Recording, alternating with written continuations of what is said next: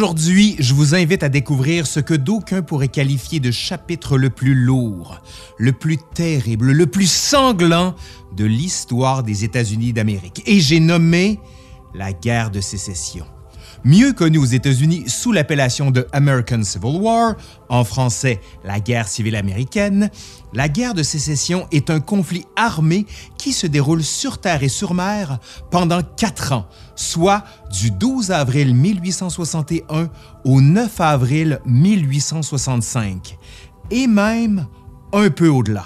Il s'agit, de loin, du conflit le plus meurtrier de l'histoire de ce pays plus de 600 000 personnes y trouvent la mort, qu'elles soient soldats, civils ou esclaves. Certaines sources avancent même le chiffre de 800 000, tellement les ravages causés sont épouvantables. Vous l'aurez compris, il s'agit donc d'une estimation minimale.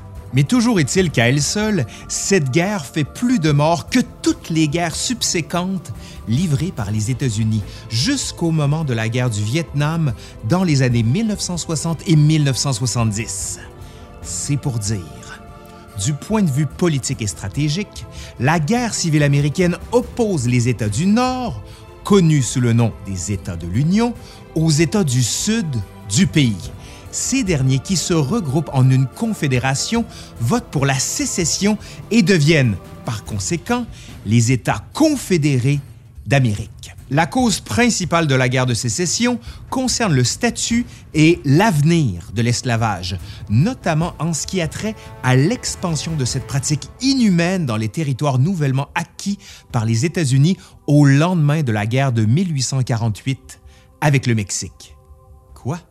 L'esclavage a un avenir, c'est-à-dire un futur, au sens où toute une société accepte de se développer et de fonder son économie en ayant recours à de la main-d'œuvre constituée d'esclaves noirs travaillant sans salaire et subissant les pires sévices s'ils n'obéissent pas. On va donc se battre pour ça. Une nation se déchire littéralement sur cet enjeu. Allez, aujourd'hui, à l'Histoire nous le dira, la guerre de sécession, partie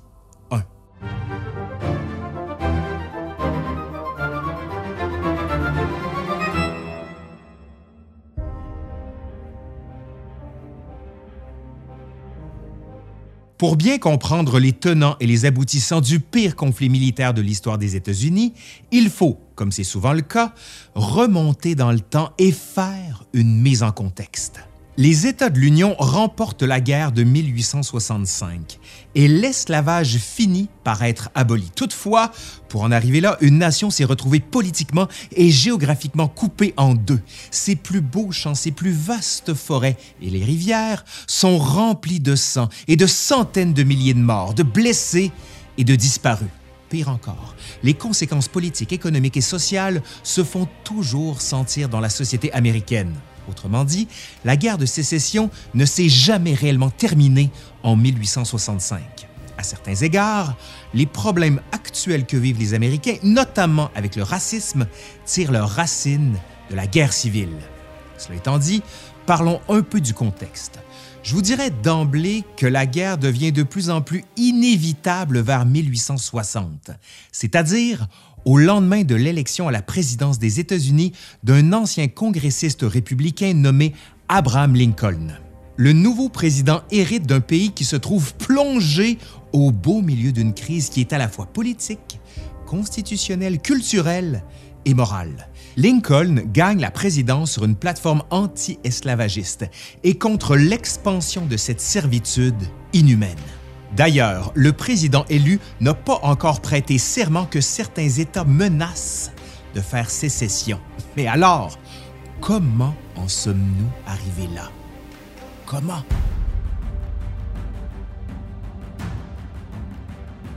Comme je le disais, la pratique de l'esclavage et de son expansion constitue probablement l'enjeu politique le plus problématique dans les États-Unis du milieu du 19e siècle.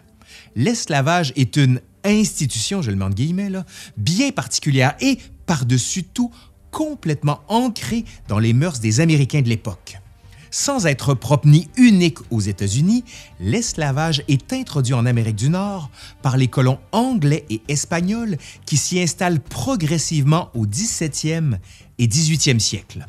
Durant la période où l'esclavage est légal, soit pendant environ 250 ans, on estime à 645 000 le nombre d'esclaves noirs déportés d'Afrique vers l'Amérique du Nord. Mais l'existence de cette institution fait de moins en moins l'unanimité. Par exemple, au lendemain de la Révolution américaine, à la fin du 18e siècle, les États du nord du pays votent progressivement des lois d'émancipation. Toutefois, les États du Sud tardent à adopter de telles lois, si bien que la fracture politique, économique et morale devient de plus en plus ouverte sur cette question à mesure qu'avancent les décennies. Ces ambivalences s'inscrivent par ailleurs dans un contexte plus large, à savoir qu'au lendemain même de la guerre d'indépendance, diverses philosophies politiques s'opposent autour de la question de la puissance que devrait avoir le gouvernement central, c'est-à-dire de son pouvoir d'intervention dans les affaires des États. Cette première fracture politique est bien illustrée par des figures telles que Alexander Hamilton, qui prône l'existence d'un État central fort, soit un gouvernement central avec des réels pouvoirs d'intervention dans les affaires de chaque État de l'Union. D'autres, bien au contraire, sont d'avis qu'il faut le moins d'intervention possible de l'État, et notamment du pouvoir central. Thomas Jefferson représente bien ce courant de pensée et il est même d'avis que l'esclavage est, et je le cite, un mal nécessaire. Justement, les partisans de l'esclavage sont nombreux à penser que c'est une nécessité à la fois économique, sociale et même religieuse, au sens où Dieu approuve, dit-on, cette pratique. En effet, les esclavagistes en viennent à croire que cette pratique, aussi cruelle soit-elle, fait partie d'un dogme chrétien. Ce dogme aspire à venir en aide à son prochain par des actions bienveillantes visant à obtenir la rédemption et le salut. En ce sens, les esclaves subissent des souffrances comme le Christ en a vécu. Ce raisonnement paraît quelque peu tordu, je vous l'accorde là. Mais retenez qu'au moment où Abraham Lincoln arrive à la tête du pays à la fin de 1860, l'esclavage constitue le principal pilier de l'ordre socio-économique et politique dans les États du Sud.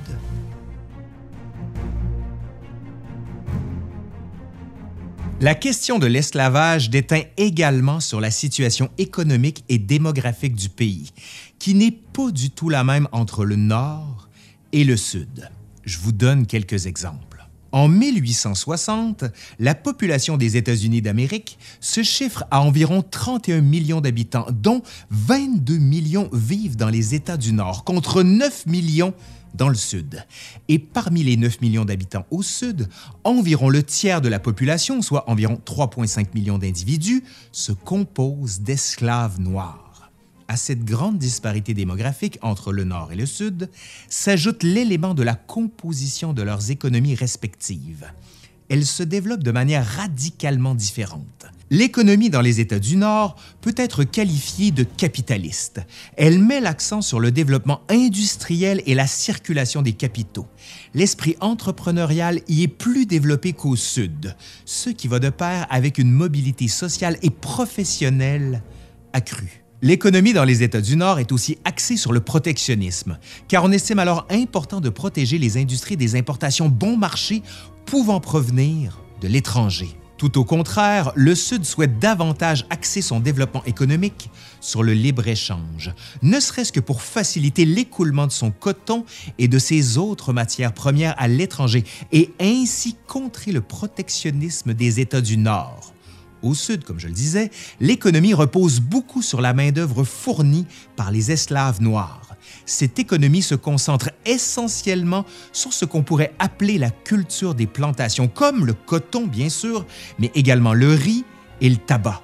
La mobilité socio-professionnelle y est beaucoup moins développée dans la mesure où nous avons affaire à une société essentiellement rurale et hiérarchisée la société du Sud est dominée par une caste quasi aristocratique de planteurs blancs qui fait naturellement fortune sur l'exploitation sans bornes des esclaves noirs. Justement, les planteurs du Sud prétendent qu'ils ont cruellement besoin de la main-d'œuvre des esclaves car, rappelez-vous, nous sommes à une époque où la machinerie agricole est, pour ainsi dire, inexistante. Donc, il faut des bras et l'esclavage pour eux est la solution Car si une ressource comme le coton, qui représente plus de 50% des exportations des États-Unis d'avant-guerre, ne peut être récoltée, c'est l'économie de toute une nation qui risque de s'effondrer, toujours selon l'avis des planteurs. Vous l'aurez donc compris, nous avons donc affaire à deux philosophies économiques complètement opposées.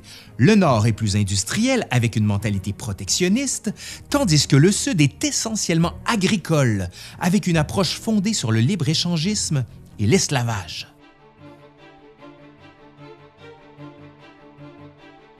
Bien qu'elle soit légale et, dit-on, voulue par Dieu, l'institution de l'esclavage a toujours soulevé la controverse chez les contemporains, au point où le courant abolitionniste prend de plus en plus de force et contribue déjà à diviser la société américaine. Autrement dit, il n'y a rien de nouveau sous le soleil au moment où Lincoln prend le pouvoir. Le pays est déjà fracturé ou presque contribue à le morceler depuis la fin de la guerre d'indépendance. D'ailleurs, l'histoire de l'esclavage et de son pendant abolitionniste est intimement liée à celle d'un pays qui, dans la première moitié du 19e siècle, connaît une importante expansion territoriale vers l'ouest. Les 13 colonies du temps de la guerre d'indépendance veulent s'étendre. Cette expansion est particulièrement forte à partir de 1803 avec la vente de la Louisiane par la France. Elle se poursuit également par des conquêtes au détriment des Autochtones et des cessions territoriales consenties par le Mexique au lendemain de la guerre de 1848 signe comme quoi l'expansionnisme et l'esclavage vont de pair, les États-Unis, au début des années 1820, sont constitués de 24 États, également répartis entre États officiellement esclavagistes et États officiellement abolitionnistes. 12, 12. Dans ce contexte, étant donné que la question de l'esclavage et de son expansion ne peut être évitée, le Sud cherche constamment à maintenir son rapport de force vis-à-vis le Nord pour ne pas se laisser ainsi dominer par le courant abolitionniste. Ce faisant, pour chaque nouvel État admis dans l'Union, le Sud exige que la légalisation de l'esclavage soit inscrite dans les constitutions respectives de ces nouveaux États, pour éviter que la situation ne s'envenime, il faut donc faire des compromis.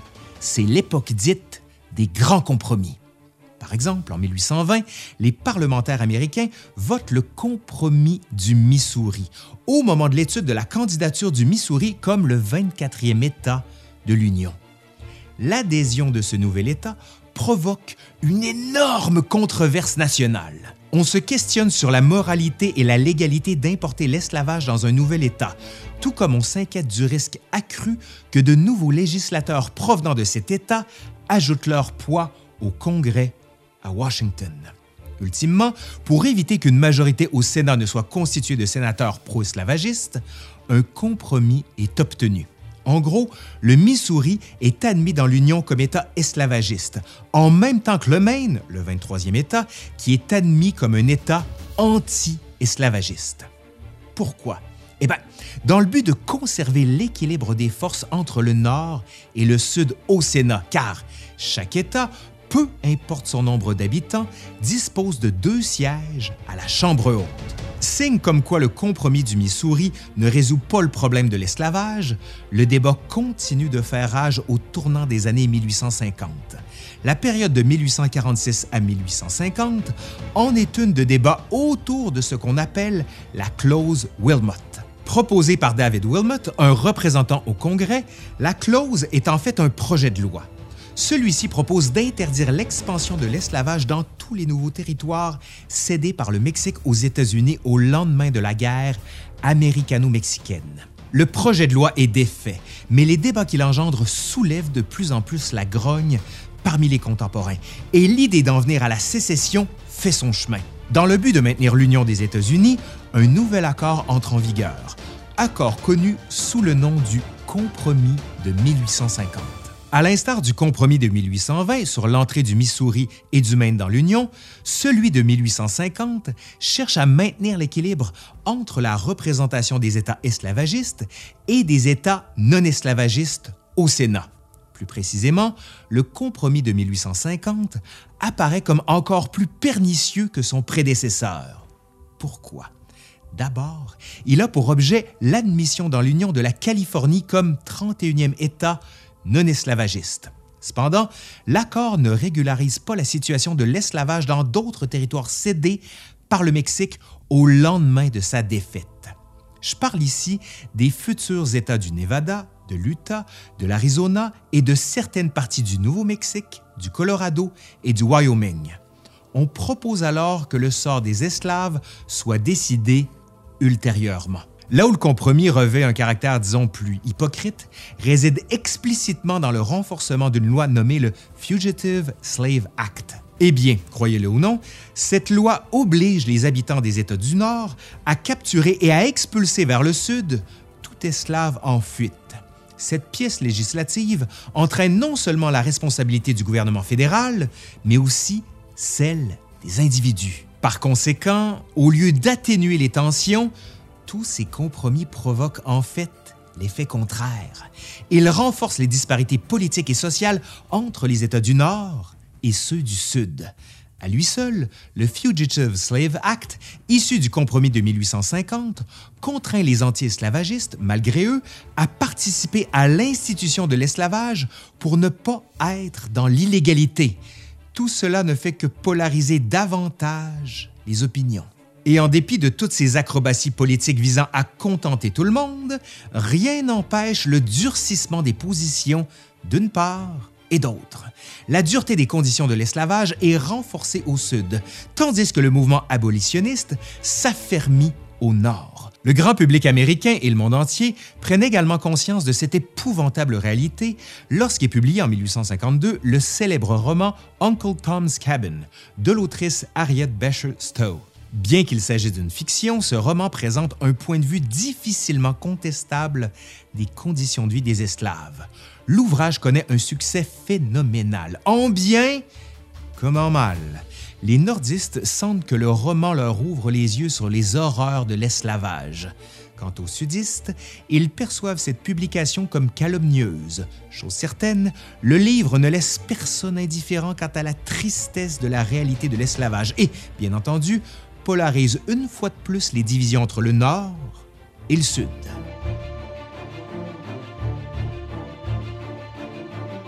Peu importe qu'ils soient abolitionnistes ou esclavagistes, les Américains réalisent dans les années 1850 que l'expansion territoriale de leur nation ne peut plus se fonder uniquement sur le sort des esclaves. D'ailleurs, le pays connaît de sanglants affrontements bien avant la guerre civile, au moment où, entre 1854 et 1859, il faut, encore une fois, statuer sur le sort des esclaves dans le contexte de l'organisation en État des territoires du Kansas et du Nebraska.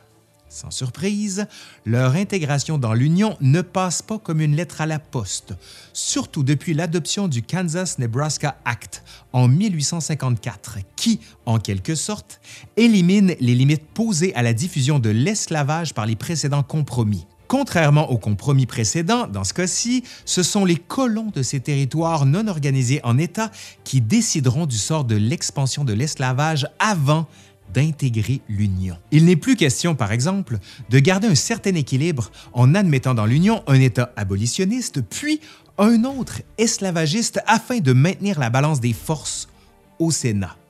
Par conséquent, de nombreux colons venus du Nord et du Sud affluent dans ces territoires afin d'influencer le débat et surtout les résultats du vote lors de référendums organisés dans chaque territoire. Les passions sont à cran et la violence déferle. En même temps qu'affluent les colons, des abolitionnistes furieux de la situation, dont Abraham Lincoln, fondent le Parti républicain que l'on connaît et dont la future plateforme électorale entend ralentir l'expansion de l'esclavage dans les nouveaux territoires. Les violences finissent par s'apaiser vers 1859, mais au moins 50 colons trouvent la mort dans ces débats transformés en batailles rangées. Pour Lincoln, il ne fait plus de doute désormais, l'esclavage constitue le véritable danger pour l'Union. Ai-je dit que les violences s'apaisent? Kansas, peut-être, mais ailleurs, non. L'enjeu de l'avenir de l'esclavage ne prend aucun repos et il entraîne à sa suite de nouvelles vagues de violence. Nous sommes cette fois dans la petite communauté industrielle de Harper's Ferry, située dans l'actuel État de Virginie occidentale. Le 16 octobre 1859, un abolitionniste du nom de John Brown et 19 de ses partisans organisent une tentative de soulèvement des esclaves. Ils attaquent l'armurerie fédérale située dans cette municipalité. Leur principale motivation consiste à capturer des armes et les distribuer aux esclaves de la région afin de fomenter une éventuelle rébellion. John Brown est grièvement blessé. Sa petite troupe et lui-même sont encerclés par des soldats du corps des Marines dirigés par un officier de carrière de l'armée fédérale, le colonel Robert Edward Lee. Celui-ci met fin à l'insurrection. Des pertes sont recensées dans les deux camps. Au moins sept personnes meurent et dix autres sont blessées avant que Brown et ses derniers partisans ne soient capturés. Brown a droit à un procès pour haute trahison. Reconnu coupable, il est condamné à la pendaison puis exécuté le 2 décembre 1859. Pour les abolitionnistes les plus vigoureux, la mort de John Brown fait de lui un martyr à la cause.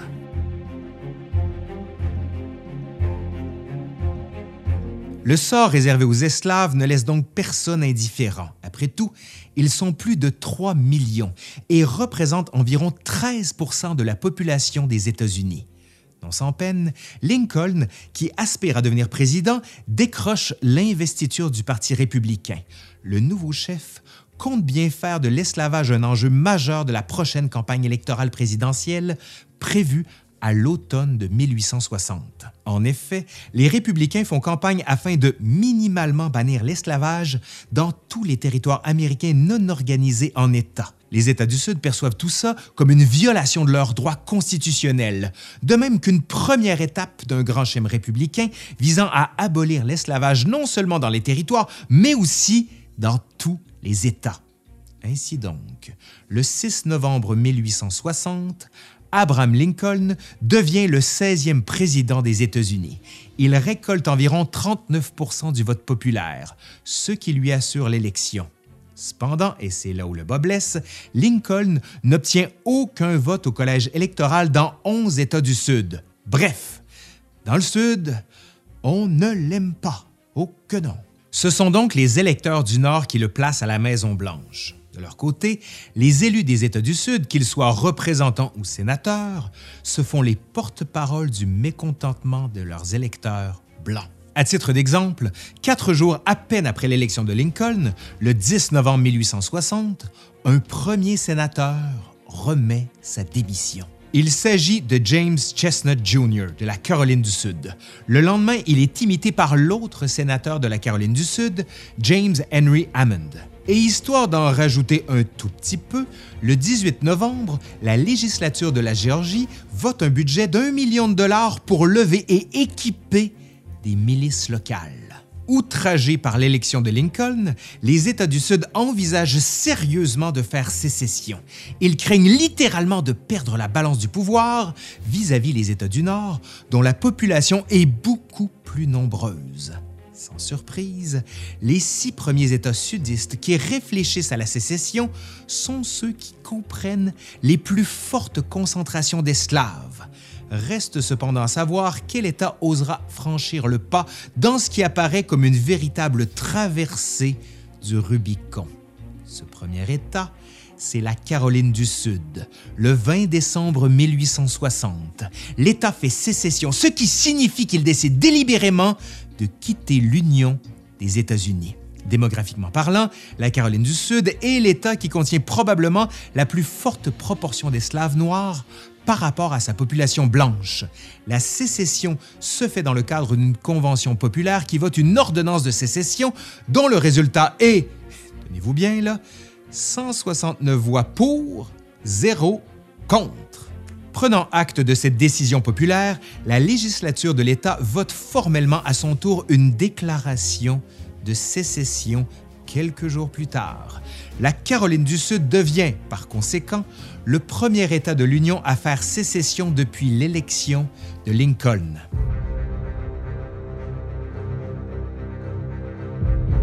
C'est dans cette atmosphère morose et tendue que le peuple américain, au tournant de 1860 et 1861, entame les habituelles célébrations de l'Action de grâce et Noël. Les États-Unis sont plus divisés que jamais. Le pays vit probablement sa plus forte période de tension et d'incertitude depuis la guerre d'indépendance quelques décennies plus tôt.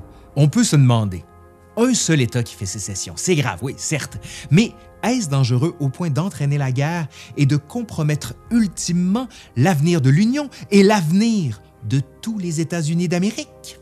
Hmm. Eh bien, Suivant l'exemple de la Caroline du Sud, un second État, le Mississippi, fait à son tour sécession le 9 janvier 1861. Le lendemain, c'est au tour de la Floride. Le surlendemain, celui de l'Alabama, puis, dans le courant du mois, la Georgie, la Louisiane et le Texas. Suis-je dans le champ si je vous dis que là, la situation commence sérieusement à se détériorer? En à peine un mois, sept États font défection et rompent leurs liens avec le gouvernement fédéral. Non seulement les liens sont coupés, mais les États sécessionnistes décident de former une alliance mieux connue sous le nom des États confédérés d'Amérique. Les efforts de compromis de part et d'autre finissent par échouer. Diverses saisies d'arsenaux militaires fédéraux ont lieu au tournant de 1860 et 1861 dans les États du Sud, notamment dans les territoires réclamés par la nouvelle Confédération. La guerre est en marche. Ces États se dotent d'une constitution provisoire, puis établissent leur capitale à Montgomery, en Alabama, pour éventuellement la déplacer à Richmond, en Virginie, à une distance d'à peine 160 km de Washington. Les confédérés élisent un politicien d'expérience comme président en la personne de Jefferson Davis. Cet ancien sénateur et ministre prend pleinement conscience de l'ampleur du défi qui attend la jeune et fragile confédération. Considéré comme un modéré chez les sudistes, Davis prend la direction d'une nouvelle fédération politique qui est perçue au nord comme étant ni plus ni moins qu'une rébellion conscient que toutes les ressources des sept États sécessionnistes sont insuffisantes pour affronter l'Union, Jefferson Davis doit agir, et vite. Il cherche à rallier à la cause confédérée huit autres États du Sud qui sont officiellement neutres au tout début de 1861. Davis tente même de convaincre certains États du Nord, où le sentiment abolitionniste est plus chancelant, de joindre la cause, ne serait-ce que pour accroître les chances de survie de la Confédération. Ce faisant, les partisans de l'Union et de la Confédération sont convaincus de la justesse de leurs causes respectives. Ils se perçoivent comme les héritiers des pères de la Révolution, de cette grande génération qui a fait la guerre d'indépendance des États-Unis à la fin du 18e siècle. Pour leur part, les confédérés perçoivent en George Washington, le premier président du pays, un modèle à suivre contre l'oppression du gouvernement central. Ils voient donc cette guerre, qui est sur le point de débuter bien sûr, comme une seconde guerre d'indépendance. Rien de moins.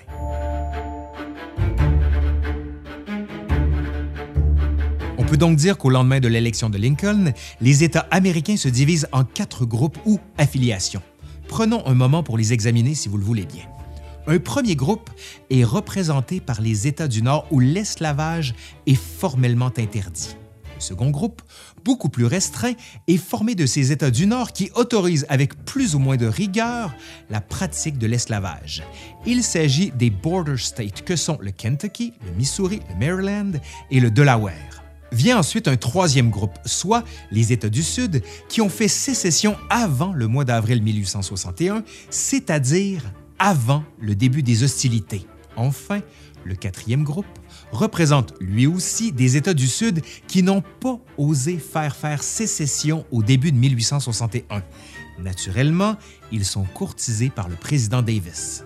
Dans ce contexte, et face à cette flambée sécessionniste, les nordistes sentent qu'ils ont le devoir de sauver l'Union, c'est-à-dire de sauver la République démocratique des pères fondateurs. Le président démocrate sortant, James Buchanan, et la nouvelle administration républicaine de Lincoln rejettent tous deux l'esclavage. D'emblée, ils le déclarent illégal, ce qui ne les empêche pas d'user de manœuvres de séduction vis-à-vis les border states, membres de l'Union où cette institution existe toujours.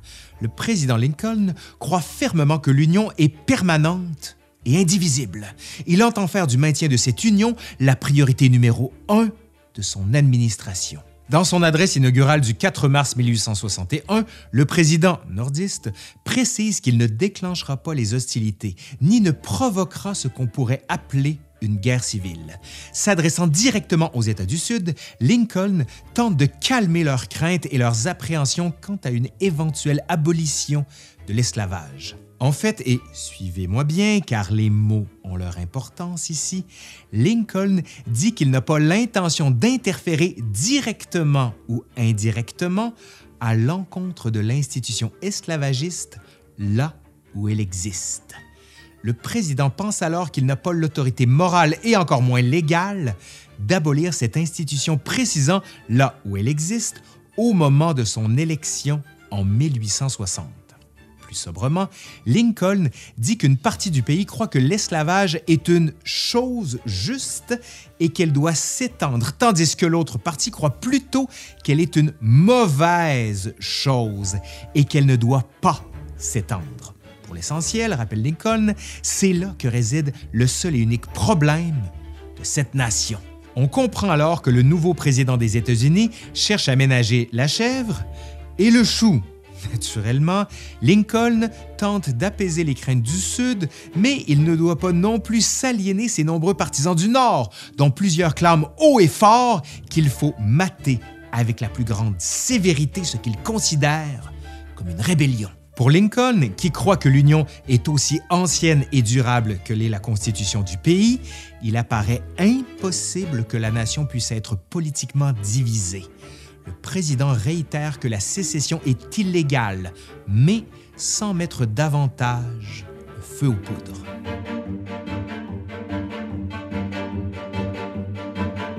Avec la sécession proclamée dans plusieurs États du Sud, certaines installations militaires du gouvernement fédéral deviennent, pour ainsi dire, subitement situées en territoire étranger. Elles sont donc susceptibles d'être réclamées par les États du Sud, de gré ou de force. Ces infrastructures militaires deviennent alors des avant-postes en territoire ennemi. L'exemple le plus connu est celui de Fort Sumter, situé dans le port de Charleston, en Caroline du Sud.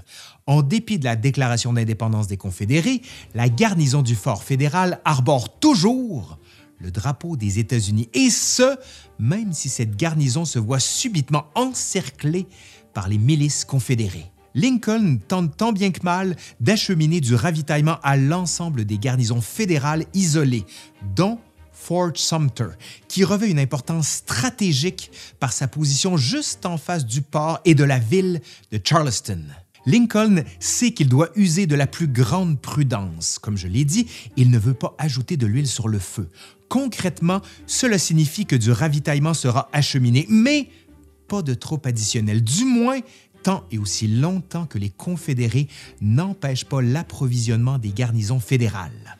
Cependant, les Confédérés les plus radicaux ne peuvent pas tolérer la présence d'une garnison militaire des États-Unis dans leur rayon d'influence. Et vous l'aurez compris, si Lincoln recule, s'il décide de faire évacuer ses garnisons, il risque irrémédiablement de perdre son autorité et de perdre la face vis-à-vis le Congrès, son cabinet, ses partisans, l'état-major de l'armée et l'opinion publique. Bref, ça se corse. Mais à l'évidence, la situation est sans issue tant pour le Nord que pour le Sud. Sans faire de mauvais jeu de mots, la question qui tue est la suivante. Qui tirera le premier? Qui osera ouvrir le bal des hostilités? Qui portera vis-à-vis de l'histoire l'odieux d'avoir déclenché une guerre civile? La réponse, ben, c'est pas bien clair. Pendant quelques mois au début de l'année 1861, des négociations ont lieu concernant le sort réservé aux garnisons fédérales en territoire confédéré et on discute évidemment de la situation de Fort Sumter. Dans ce cas-ci, le commandant confédéré local, le général Pierre-Gustave Toutant de Beauregard, offre au commandant nordiste, le major Robert Anderson, une dernière chance de livrer le fort et sa garnison sans effusion de sang. Anderson rejette l'offre de capitulation sans combat. Il tente même de se renseigner auprès de Beauregard à savoir qui tirera le premier ou à tout le moins qui osera ouvrir le feu sans avertir l'adversaire. Donc, je répète la question, qui tirera le premier? La réponse? Les États confédérés d'Amérique. La dépêche de Beauregard est transmise à Anderson le 12 avril 1861 vers 3h20 du matin. Anderson apprend que des batteries confédérées situées dans Charleston ouvriront le feu sur Fort Sumter vers 4h20 le même jour, c'est-à-dire dans une heure. Chose promise, chose due. Les premiers coups de feu sont tirés aux petites heures du 12 avril 1861. La guerre de sécession débute. Pendant 34 heures, les Confédérés bombardent de manière presque ininterrompue la petite garnison composée essentiellement de soldats de métier. Cette dernière réplique du mieux qu'elle le peut avec les quelques canons à sa disposition. Mais son commandant prend la décision de capituler le lendemain, le 13 avril. Ironiquement, ce que l'on peut qualifier de toute première bataille de la guerre civile ne fait aucune victime. En effet, aucun soldat n'est tué de part et d'autre. Toutefois, la nouvelle cause une onde de choc, tant dans le nord que dans le sud. Au sud, bien entendu, on jubile. Cette victoire constitue une première étape vers l'indépendance complète et définitive, du moins dans l'esprit des sudistes les plus optimistes. Au nord, cependant, la nouvelle est macabre, lugubre. Une garnison de soldats de métier qui capitule devant une petite troupe de rebelles, une troupe essentiellement composée de soldats abatteurs Impossible, inconcevable. Et pourtant, la réalité est la suivante. Le drapeau sudiste flotte à Fort Sumter. Maintenant, c'est officiel. Les États-Unis sont en situation de guerre civile. Les sudistes se sont rendus maîtres d'une importante place forte fédérale, et ce, un mois à peine après l'inauguration de Lincoln à la présidence. Lincoln, et c'est un euphémisme, me direz-vous, est confronté à la pire crise de sa présidence embryonnaire. La chute de Fort Sumter l'incite à déclarer officiellement l'état d'insurrection. Ce faisant, il lance un appel à la mobilisation de 75 000 volontaires qui iront prêter main forte aux 16 000 soldats professionnels de l'armée fédérale. Mais son appel est relativement mal reçu dans les États de la Virginie, de l'Arkansas, de la Caroline du Nord et du Tennessee, où l'esclavage est somme toute bien implanté. Dans les semaines qui suivent, l'épisode de Fort Sumter et le décret de la mobilisation de Lincoln, ces quatre États esclavagistes du Sud et le territoire non organisé de l'Arizona confédéré rompent leurs liens avec le gouvernement fédéral et joignent la Confédération des États d'Amérique. L'incorporation de la Virginie dans la Confédération représente un gain majeur pour les sudistes, dans la mesure où c'est l'État du Sud le plus peuplé et le plus industrialisé. Sans trop de surprise, la municipalité virginienne de Richmond remplace celle de Montgomery en Alabama comme capitale de la Confédération. Ce faisant, la Confédération regroupe désormais 11 États esclavagistes dans un pays qui compte alors 34 États, comparativement à 50 de nos jours. Les sudistes en viennent également à considérer les border states du Kentucky et du Missouri comme faisant partie de la Confédération dans la mesure où les esclavagistes qui y vivent ne reconnaissent pas l'autorité fédérale. Selon la tournure des événements militaires, ces derniers États qui risquent de subir rapidement une invasion nordiste envisagent de participer à l'effort de guerre de la Confédération par la formation de gouvernements en exil, qu'entend reconnaître le président sudiste Jefferson Davis. Quant au Delaware et au Maryland, qui sont les États esclavagistes situés le plus au nord, ceux-ci déclinent l'offre de se joindre à la Confédération et sont rapidement envahis par les troupes nordistes.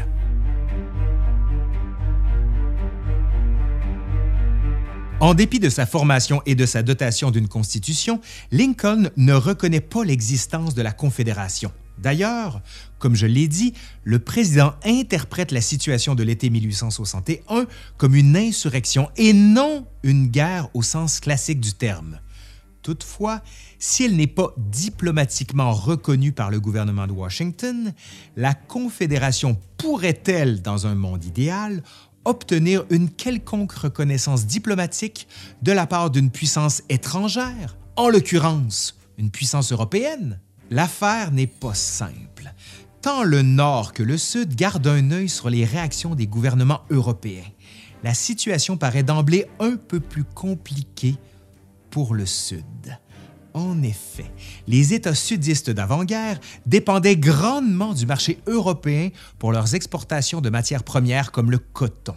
Ils espèrent toujours que l'Europe achètera ces denrées dans le but de financer leurs efforts de guerre. Et dans le but de stopper net les exportations sudistes vers l'Europe, et de même que pour nuire au ravitaillement de la Confédération, le président Lincoln ordonne la mise en place, dès le 19 avril, d'un blocus maritime de tous les ports sudistes. Mais la tâche est colossale.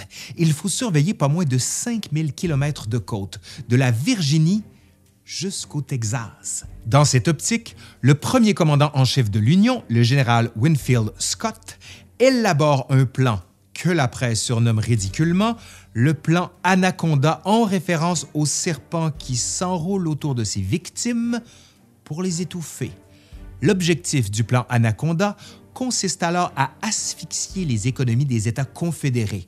En plus du blocus maritime, le plan Anaconda prévoit une offensive majeure tout le long du fleuve Mississippi avec des objectifs de couper la Confédération en deux, arrêter l'entrée du ravitaillement et nuire au mouvement des troupes sudistes. Mais vous en faites pas, je vais y revenir. Toujours est-il que la Confédération éprouve des difficultés à se faire reconnaître par les puissances étrangères. Les diplomates sudistes présents en Europe s'efforcent de convaincre les gouvernements français et britanniques de la justesse de la cause confédérée, mais sans succès. Paris et Londres déclarent officiellement leur neutralité dans la guerre aux États-Unis. Qui plus est, les Confédérés réalisent rapidement que la France et la Grande-Bretagne peuvent aller chercher leur coton ailleurs dans le monde, et ce, malgré la forte demande des industries européennes.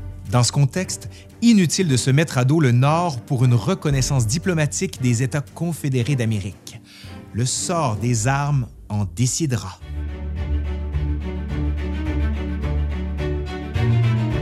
Le 4 juillet 1861, jour de la déclaration d'indépendance des États-Unis, le président Lincoln déclare également que l'insurrection qui débute menace les assises démocratiques du pays établies par les pères fondateurs. Ultimement, Lincoln dit que la guerre permettra de vérifier si, oui ou non, un gouvernement élu avec le consentement des gouvernés peut survivre à cette terrible dispute nationale. Pour Lincoln, vous l'aurez compris, il ne s'agit pas tant d'une guerre que d'une insurrection. Mais qu'importe, guerre ou insurrection, les mots finissent par perdre leur sens. Dans les faits, le conflit qui s'amorce implique beaucoup, beaucoup de monde. Dans les semaines qui suivent, au printemps et à l'été de 1861, des centaines de milliers de volontaires, au nord comme au sud, inondent les bureaux de recrutement. Pour le nord, rappelons que l'état des effectifs militaires au début des hostilités et squelettique. Avant l'appel de Lincoln à la mobilisation, l'armée professionnelle fédérale, comme on le sait, ne dispose que de 16 000 officiers et soldats. Il est évident qu'il faudra mobiliser davantage de soldats, ne serait-ce que pour disposer d'une présence militaire sur l'ensemble des théâtres d'opération susceptibles de voir les affrontements entre les Johnny Rebs, les sudistes, et les Billy Yanks, les nordistes. Mais les gouvernements des États du Nord et du Sud ne sont pas préparés à la guerre qui débute. Cependant, cela n'empêche nullement les présidents Lincoln et Davis d'appeler de manière urgente des volontaires sous les drapeaux. Par exemple, deux jours après la reddition du Fort Sumter, le 15 avril, Lincoln lance un appel pour une première levée de 75 000 volontaires. Ceux-ci serviront aux côtés des troupes fédérales pour une durée maximale de 90 jours, comme stipulé dans leur contrat d'enrôlement.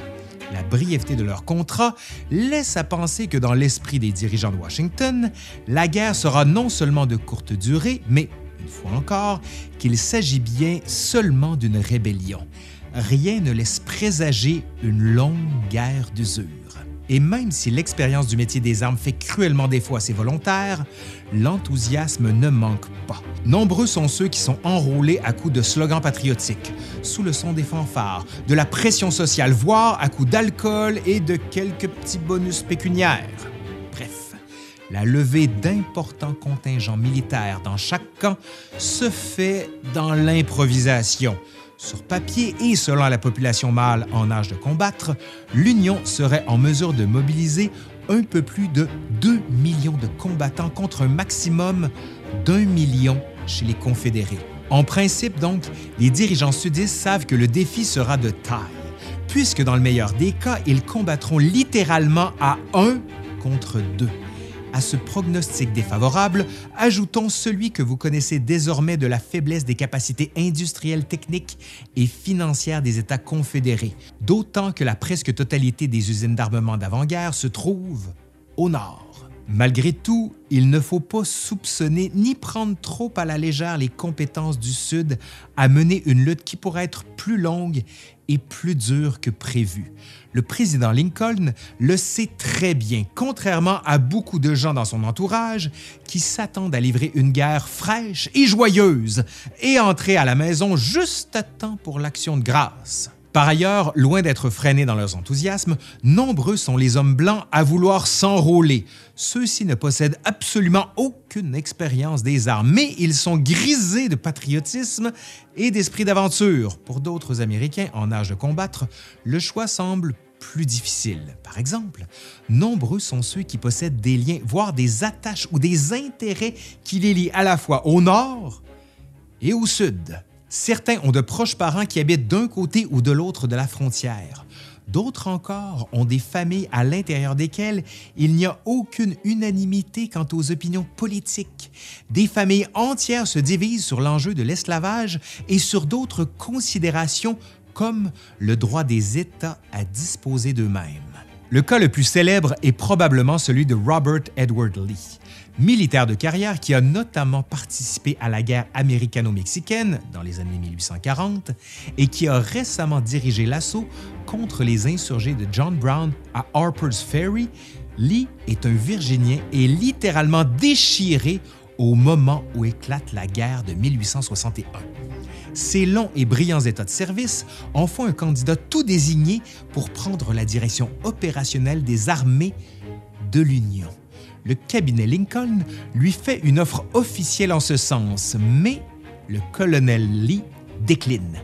Parmi les raisons évoquées pour justifier son refus, il met de l'avant son profond attachement à sa Virginie natale et, plus particulièrement, à la terre où il a grandi et vécu une bonne partie de sa vie.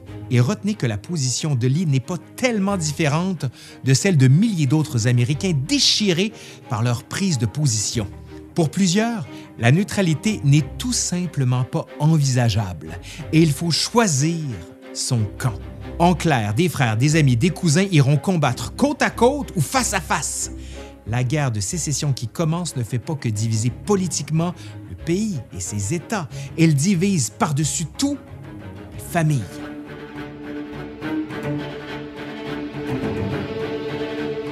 À elle seule, la polarisation des opinions publiques dans les familles américaines peut être un facteur pouvant en partie expliquer la longueur et la violence des combats.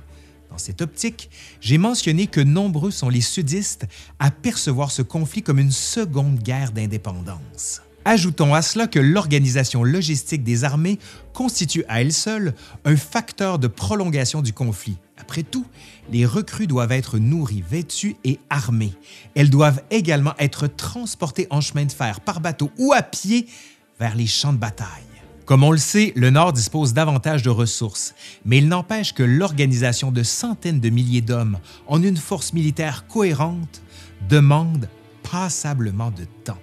Il faut fabriquer les armes, les munitions, les équipements, les fournitures médicales. Il faut penser à l'approvisionnement en nourriture, en eau, en alcool. Oui, oui, il faut y penser ça. Et en fourrage pour les animaux. Là encore, rien n'est simple et rien ne peut se faire à l'improviste. Des usines sont reconverties pour la production d'armement. Le système bancaire est également mobilisé on assiste aussi à une réorganisation massive des moyens de transport et de ravitaillement sur un territoire plus grand que bien des pays d'Europe réunis.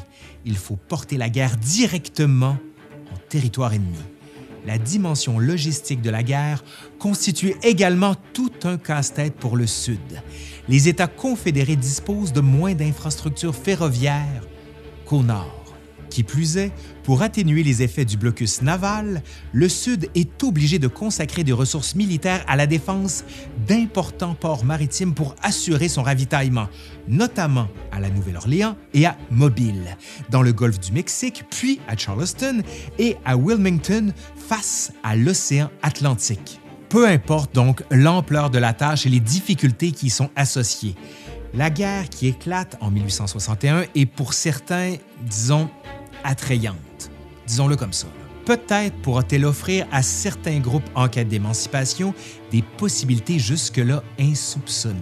Dans ce contexte, et pour ne pas être en reste le jour où l'on pourrait avoir besoin de leurs services, des Afro-Américains qui vivent dans le Nord commencent déjà à former des unités militaires qui aspirent à être reconnues par les autorités. Cette guerre qui éclate semble aussi attrayante pour les femmes.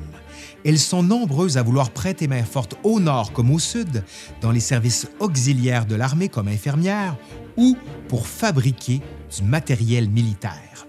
L'appel à la mobilisation du président Lincoln semble également avoir été entendu par une autre classe d'habitants dont on ignorait jusqu'alors tout le potentiel de la contribution militaire, à savoir les immigrants. Dans les années 1840, et plus particulièrement dans le contexte des famines en Europe, les États-Unis accueillent d'importantes vagues d'immigration venues des pays anglo-saxons, notamment de l'Irlande, ainsi que des États germaniques. En ce qui concerne les Irlandais, notons que la grande majorité de cette première génération d'immigrants habitent dans les États du Nord, et notamment dans les importants centres urbains que sont par exemple Boston ou New York. À eux seuls, les immigrants d'origine irlandaise et allemande fourniront plus de 400 000 soldats à l'effort de guerre des belligérants. Bien entendu, ces immigrants se trouvent sous forte pression. Ils font l'objet de nombreuses publicités et d'incitations de toutes sortes afin de servir dans les armées, ne serait-ce que pour redonner un peu à cette Amérique qui les accueille à bras ouverts. Au nord comme au sud, les gouvernements reconnaissent rapidement la contribution des immigrants à l'effort de guerre et les stratégies en vue de leur recrutement s'adaptent en conséquence. Rapidement, de nouveaux régiments sont fondés au nord comme au sud en tenant exclusivement compte de l'héritage ethnique de leurs futurs volontaires et cadres, le tout dans le but d'alimenter la fierté et le sentiment d'appartenance à une patrie et à une cause.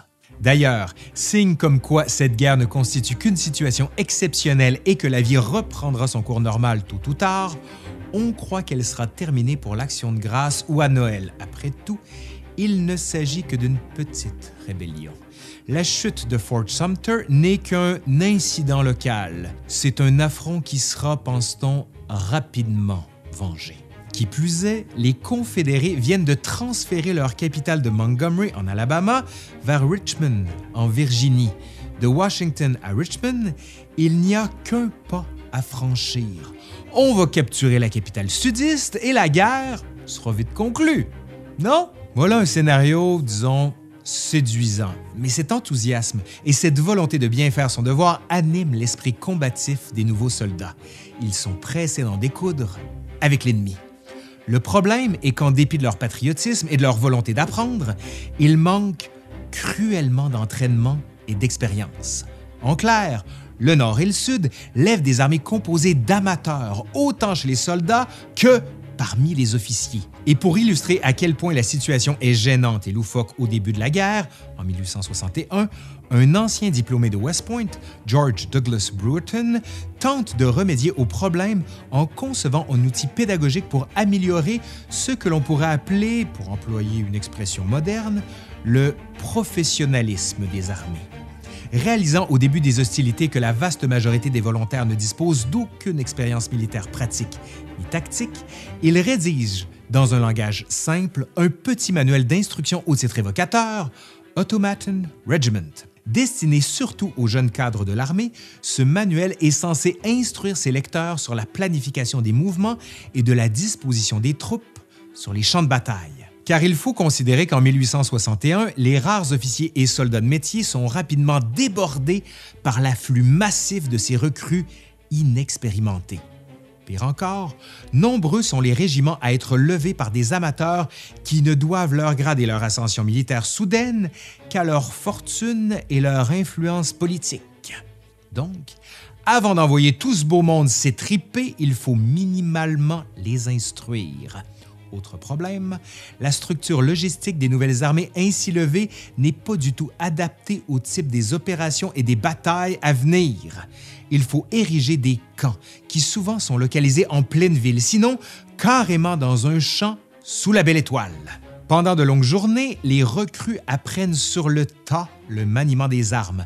Elles reçoivent aussi un enseignement sur le port et l'entretien des uniformes et équipements, comme on leur enseigne tant bien que mal, à vivre à l'intérieur d'une organisation où le respect de l'autorité et de la hiérarchie est primordial.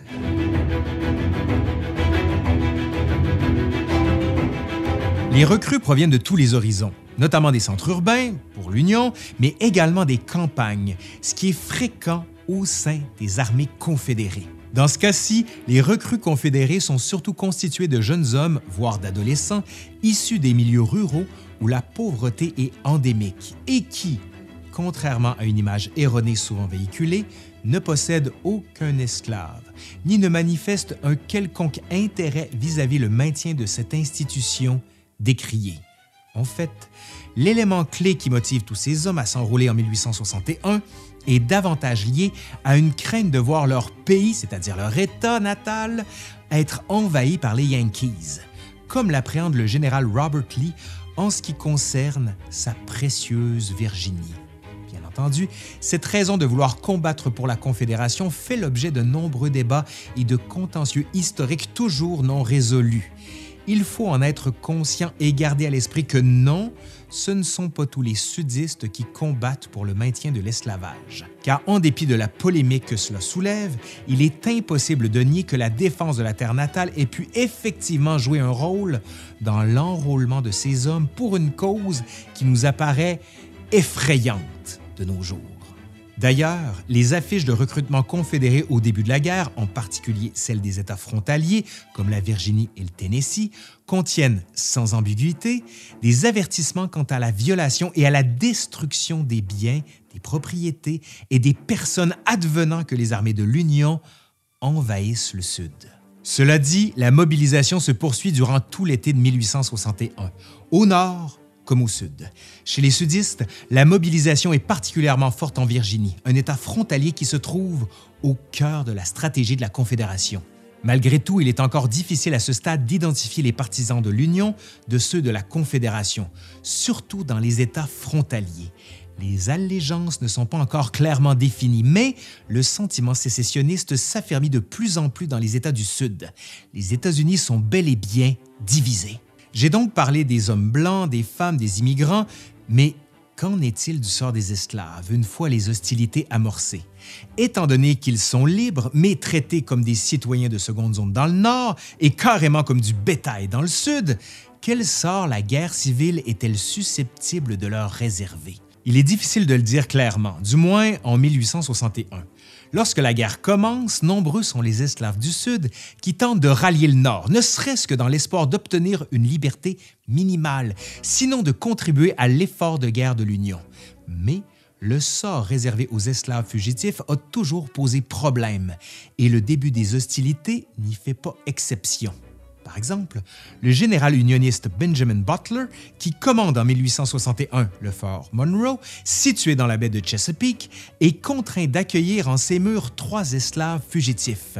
Se pose alors la question, que faire de ces hommes? La réponse n'est pas simple, car elle concerne à l'époque le statut légal de ces personnes.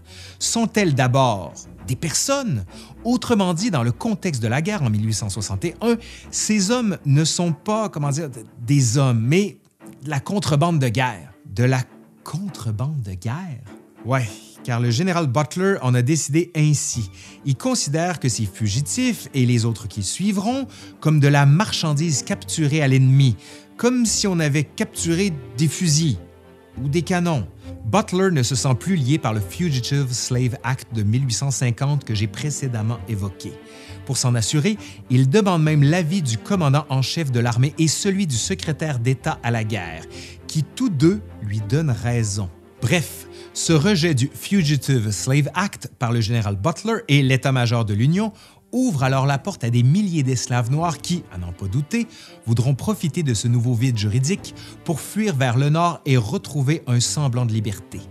Il ne s'agit pas encore d'une émancipation complète des esclaves, loin de là, mais un précédent est créé. Qui plus est, le général Butler affirme également que si les Confédérés ne se gênent pas pour employer des esclaves dans leur effort de guerre, alors pourquoi le Nord n'en ferait pas autant? Là encore, Butler reçoit la bénédiction de ses supérieurs qui autorisent ainsi l'emploi, aux fins de l'effort de guerre, de cette main-d'œuvre de contrebande. Ça laisse donc à penser qu'en 1861, la guerre de sécession est davantage un conflit de confiscation qu'une guerre d'émancipation des esclaves.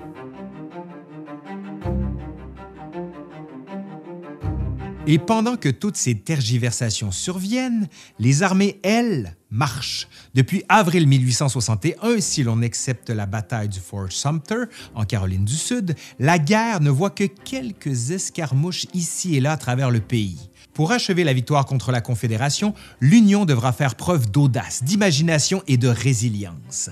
Certains grands objectifs font partie de la stratégie nordiste.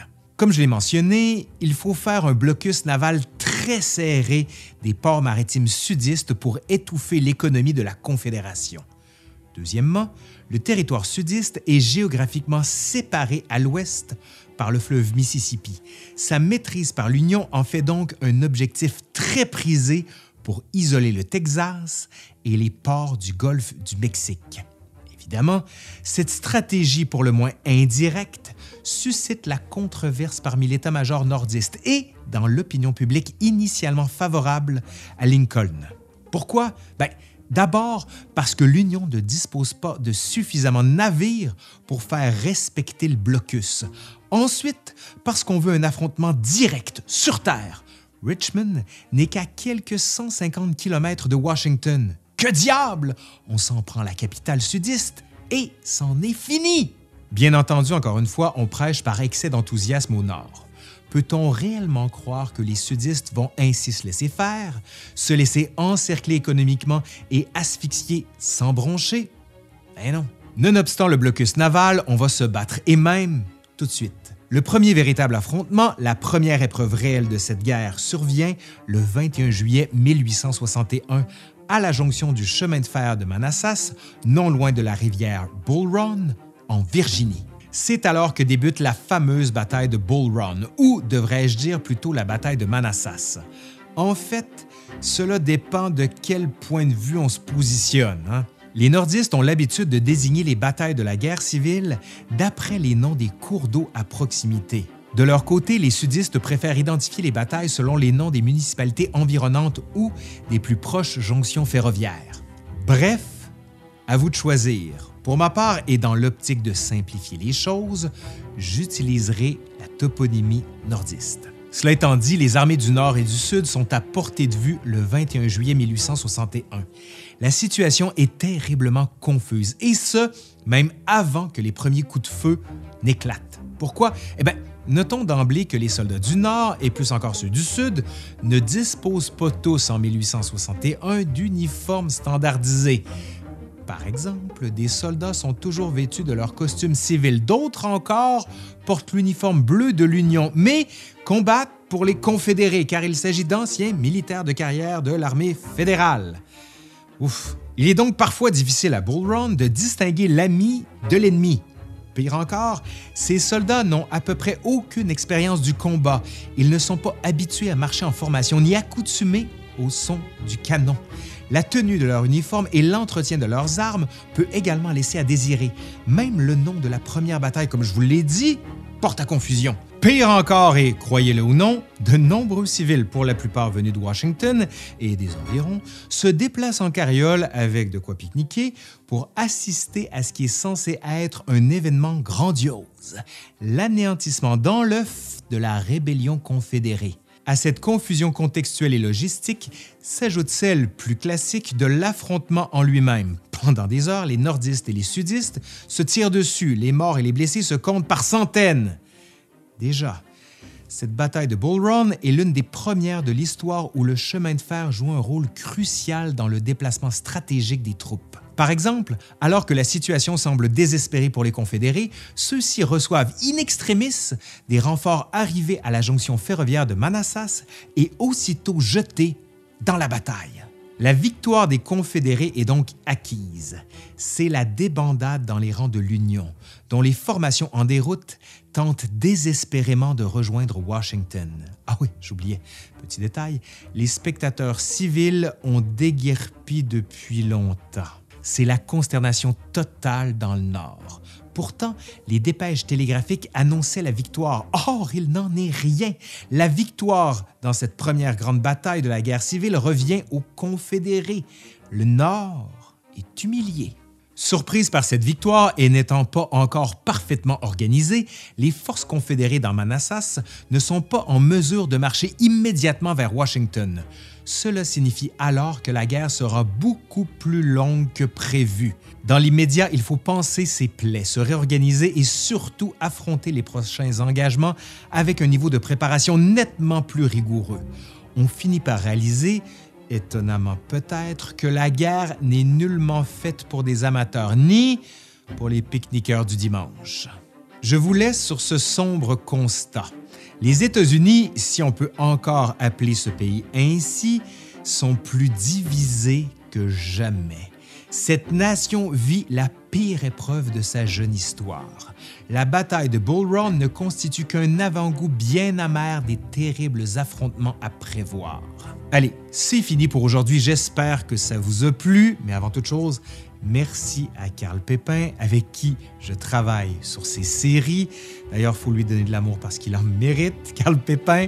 Et si ça vous plaît, ben vous savez quoi faire un pouce par en l'air, vous partagez, vous faites vivre la vidéo et vous pouvez aller voir aussi le Patreon, juste ici. Allez, je suis Laurent Turcot de l'Histoire nous le dira et je vous dis à la prochaine. Bye!